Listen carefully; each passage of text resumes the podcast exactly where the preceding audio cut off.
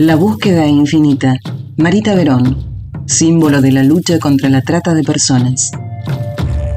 Este caso marcó un punto de inflexión respecto de lo que ocurre con la mercantilización, con el sometimiento de los cuerpos de las mujeres por explotación sexual también principalmente de la transformación que hizo la madre de, Marita, Susana Trimarco, la transformación de su drama personal y su sufrimiento en acciones positivas, organizarse como sector civil, cuando hay una sospecha de que una mujer o una chica desaparecida puede haber sido víctima de trata, la movilización es espontánea y es mucho más fácil encontrarlas. Es raro de que desaparezcan de la faz de la tierra como ocurrió con Marita.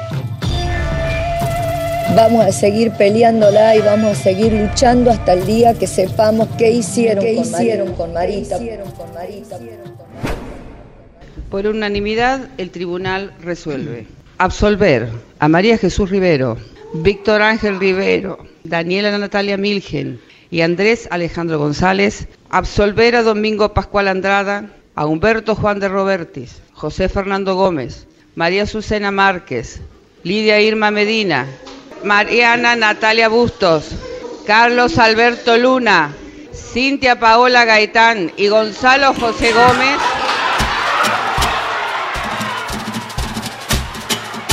El 11 de diciembre de 2012, los jueces Alberto Piedrabuena, Emilio Herrera Molina y Eduardo Romero Lascano absolvieron a las y los 13 imputados por el secuestro, desaparición y promoción de la prostitución en perjuicio de Marita Verón. El país entero acompañó a Susana Trimarco, su mamá, en la espera de la sentencia. La decisión del tribunal provocó la indignación del pueblo.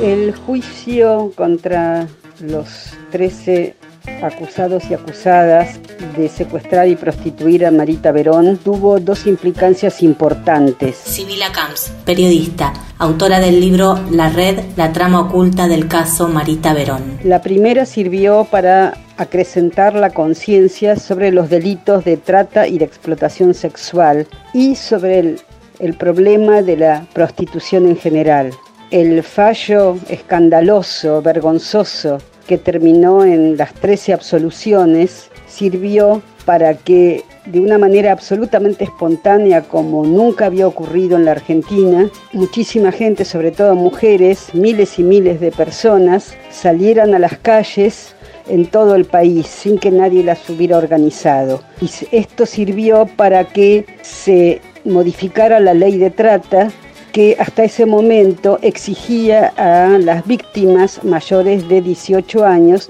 demostrar que habían sido obligadas a cometer, digamos, a ser víctimas del delito contra su voluntad. Antes se tomaba de otra manera y eso fue muy vergonzoso y frenó muchísimos casos ese proyecto de ley de modificación está a punto de perder estado parlamentario y la presidenta de la Nación, en ese momento Cristina Fernández, llamó a sesiones extraordinarias para modificar ese punto. La historia comenzó mucho antes. Fue el 3 de abril de 2002 cuando Marita, de 22 años y mamá de una niña pequeña, salió de su casa en San Miguel de Tucumán para concurrir al médico. Nunca regresó, nunca regresó, nunca regresó. Su familia encaró una investigación que incluyó que Susana recorriera prostíbulos de varias provincias siguiendo las pistas hacia su hija. La desidia del Estado fue proporcional a la fortaleza de esa madre, que en su búsqueda rescató a cientos de chicas de las redes de tratas de personas con fines de explotación sexual el hecho de que se difundieran los padecimientos que habían tenido las víctimas de trata y de explotación sexual sirvió para que buena parte de la sociedad reparara la problemática de la prostitución en general. A partir de ese momento y durante el juicio se cerraron muchísimos prostíbulos que cabe recordar la existencia de los prostíbulos y todo lugar donde se ejerza la prostitución, así lo dice la ley, están prohibidos desde enero de 1937 por la ley 12.331. Sin embargo, es la ley más violada a lo largo y ancho de todo el país y a lo largo de toda la historia de la Argentina. Entonces, a partir de ese momento se cerraron muchísimos prostíbulos, hubo una mayor conciencia sobre lo que es la problemática de la prostitución y por qué la inmensa mayoría de las mujeres que están en prostitución terminan en ese camino. Oye tú, varón, que pagas por sexo. Oye tú, varón, que pagas por sexo. Oye tú, varón, que pagas por sexo.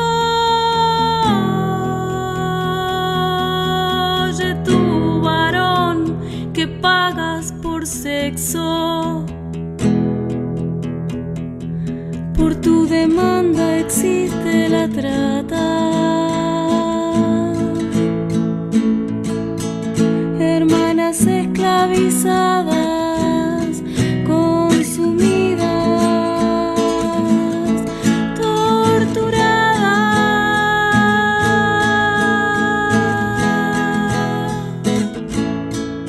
Argentina sancionó una ley contra la trata de personas en el año 2008 y estableció políticas públicas para abordar esta problemática. Con las absoluciones dictadas en el primer juicio del caso Verón, se hizo evidente la urgencia por modificar esa norma.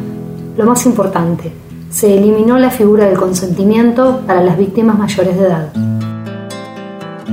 Estoy muy em- emocionada Susana Trimarco, mamá de Marita Verón. a pesar de la tristeza que hemos pasado con mi hija, a donde esperábamos que la justicia haga justicia por mi hija, no solamente por mi hija, por todas esas víctimas que se sentaron ahí y que tuvieron la valentía de sentarse ahí, que no es poca cosa sentarse y contarle a los jueces y decirle a mí me violaron, a mí me drogaron, a mí me obligaron a abortar, me obligaron a prostituirme, las cosas terroríficas que estas chicas contaron y con eso no le alcanzó a los jueces para sacar, condenarlos a estos delincuentes.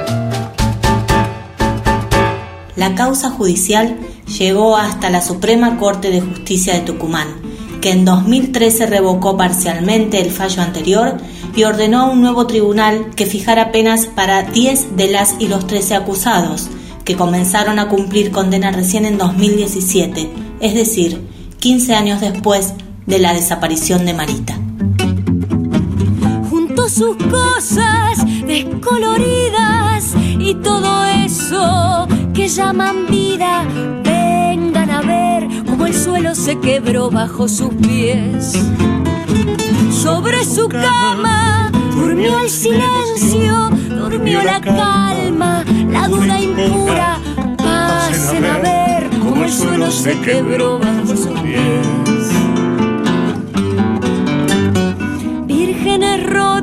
Molidas a palos, muchachas cansadas de tanto llorar. Mil y una noche le rezan a un santo que nunca las quiere escuchar. Vírgenes rotas, muñecas esclavas, garpando la cuota de su soledad.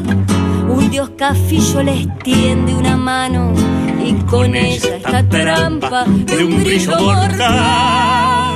Quienes logran sobrevivir a las múltiples violencias a las que son expuestas en las redes de trata, soportan en sus cuerpos el peso del maltrato y en sus vínculos la estigmatización de una sociedad que prefiere mirar para otro lado. El impacto deja huellas en su físico, en su salud emocional, en su vida social, en sus relaciones. Mónica Molina, comunicadora feminista especializada en trata de personas. En lo físico, dolencias de todo tipo, ginecológicas, de tipo de enfermedades de transmisión sexual, abortos forzados o embarazos forzados. En su salud emocional, las huellas persisten casi a lo largo de su vida. Es una marca que es muy difícil para ellas poder quitarse. y les afecta mucho la posibilidad de tener nuevas relaciones y aun cuando logran tenerlas, siempre está volviendo esa experiencia porque se les dificultan las relaciones sexuales, tener confianza para poder querer, para poder amar, para poder sentirse querida y amada. O sea que las huellas son de un impacto muy muy fuerte a lo largo de toda la vida y también en relación con sus hijas y con sus hijos, porque bueno, han vivido mayoritariamente los días de su vida de noche y, hay un trastocamiento en la vida cotidiana. Ni un cabo suelto quedó en su vida, bastantes nudos,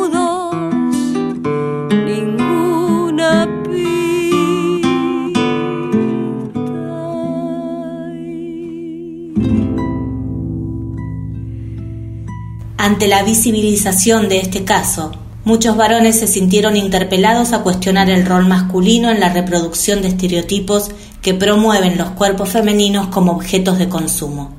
Una reflexión imprescindible para confrontar con los mandatos del patriarcado. Protex es una procuraduría, pero básicamente es una unidad fiscal especializada en la investigación de delitos de trata de personas. Marcelo Colombo, titular de la Protex. Como todo varón inmerso en una sociedad patriarcal, fuimos, en este sentido creo que fuimos varones y mujeres también educados bajo una matriz de patriarcado y de mandatos sociales que estamos todo el tiempo deconstruyendo.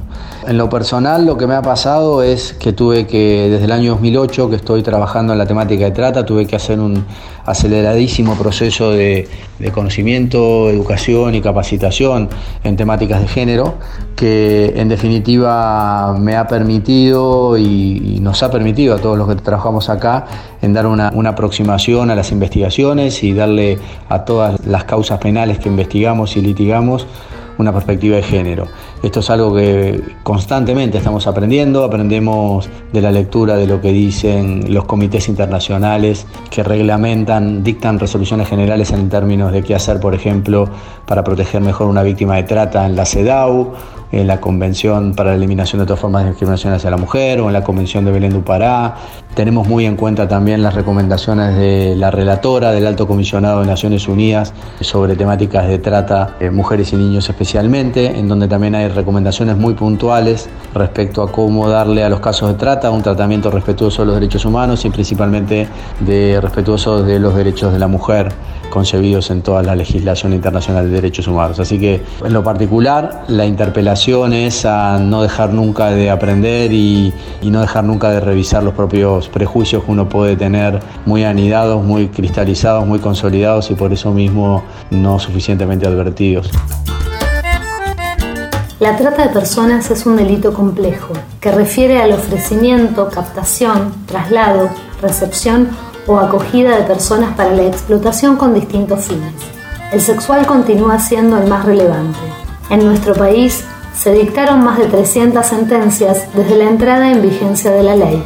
En el área institucional también trabajamos en coordinación con organismos del Poder Ejecutivo Nacional en las distintas funciones que nos competen en los procesos, por ejemplo, de detección de casos. Ahí trabajamos conjuntamente con el programa de rescate en la administración de una línea 145, que es una línea de denuncia anónima y gratuita que funciona al call center dentro del Ministerio de Justicia, pero nos derivan todas ese caudal de denuncias. Nosotros hacemos una sistematización de esas denuncias, lo traducimos en informes que están colgados en nuestra página web y a su vez identificamos conexiones, quizás de una denuncia que ya tiene un antecedente en otro caso, para investigar esa nueva denuncia de un modo completo con la información que el otro caso, que por ejemplo el otro expediente que ya tuvo, tiene. Y por otro lado también recopilamos sentencias. De hecho, la República Argentina en este momento alcanzó desde la sanción de la ley aproximadamente las 327 sentencias dictadas en el país, de las cuales un 73% es por explotación sexual y un 24% es por explotación laboral. Son sentencias que se dictaron con posterioridad al año 2009, de acuerdo a un indicador que tiene la Oficina de Lucha contra el Crimen de Naciones Unidas.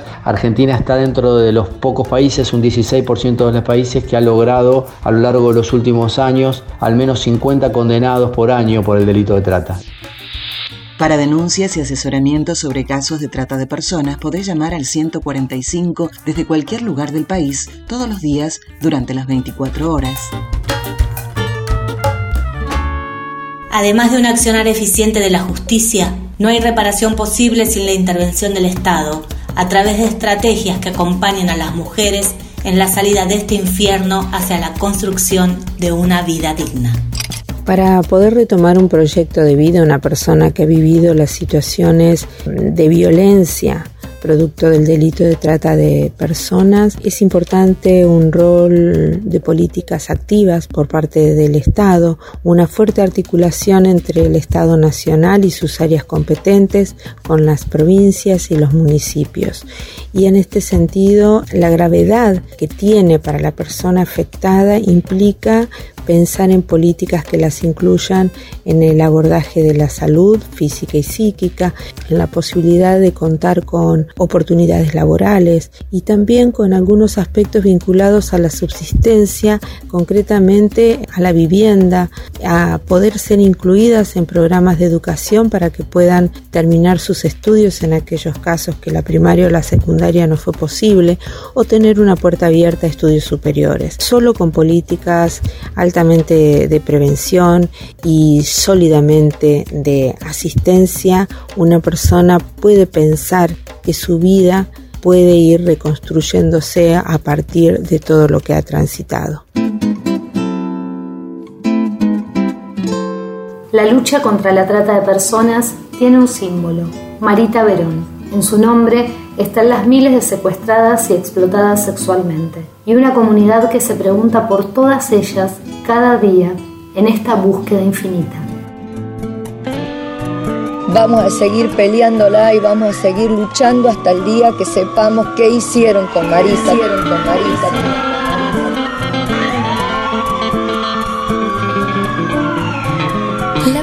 basta de redes de trata, no somos mujeres en lata, firme paraguayas, argentinas, bolivianas, todas hermanas latinoamericanas. Mi cuerpo es para mi placer, no al contrario para padecer, usufructo, explotación, violación. Basta de sexo encadenado, el proxeneta depravado, paraíso fiscal, prostíbulos clandestinos, complicidad policial, amiguismo judicial. Nadie ve nada, nadie hace nada. Si hay cometa, que nadie se meta. Basta de redes de trata, basta no somos mujeres en lata, tocan a una y están tocando a todas mis hermanas, basta de desaparecidas. En democracia las queremos con vida, bestias cobardes, le juro que vamos a dar batalla. Realización: Romina Rufato y Paula Nicolini. Edición: Matilde Murúa. Locución artística: Carla Ruiz. Basta de prostituidas, Capillo las tienen cautivas, tocan a una y están tocando a todas mis hermanas. Basta de desaparecidas, en democracia las queremos con vida, bestias cobardes, les juro que vamos a dar batalla. Basta, basta, basta. Área de Géneros de Radio Nacional.